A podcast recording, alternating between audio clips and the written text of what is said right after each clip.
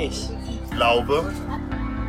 An Gott den Vater, den Allmächtigen, an den Schöpfer des Himmels und der Erde. Ich glaube an Jesus Christus, den eingeborenen Sohn, unseren Herrn, empfangen durch den Heiligen Geist, geboren von der Jungfrau Maria, gelitten unter Pontius Pilatus, gekreuzigt, gestorben und begraben, hinabgestiegen in das Reich des Todes, am dritten Tage auferstanden von den Toten, fahren in den Himmel, er sitzt zur Rechten Gottes, des allmächtigen Vaters. Von dort wird er kommen, zu richten die Lebenden und die Toten.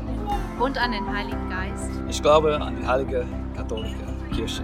Gemeinschaft der Heiligen. Auferstehung der Toten. Und das ewige Leben. Amen. Ich glaube an Gott, den Vater. Wenn wir das Glaubensbekenntnis mit dem Ich beginnen, meinen wir damit, dass wir als individuelle und eigenständige und mündige Personen dieses Glaubensbekenntnis sprechen. Wir stellen uns hin und bekennen diese Sätze, die dann im Folgenden ausgesprochen werden. Das Ich bedeutet aber nicht, dass ich hier als, Einzelne als einzelnes Individuum stehe und alleine dieses Bekenntnis spreche, sondern es bedeutet, dass ich mich persönlich in ein gemeinsames Kollektiv, in eine gemeinsame Überzeugung und in einen gemeinsamen Glauben stelle.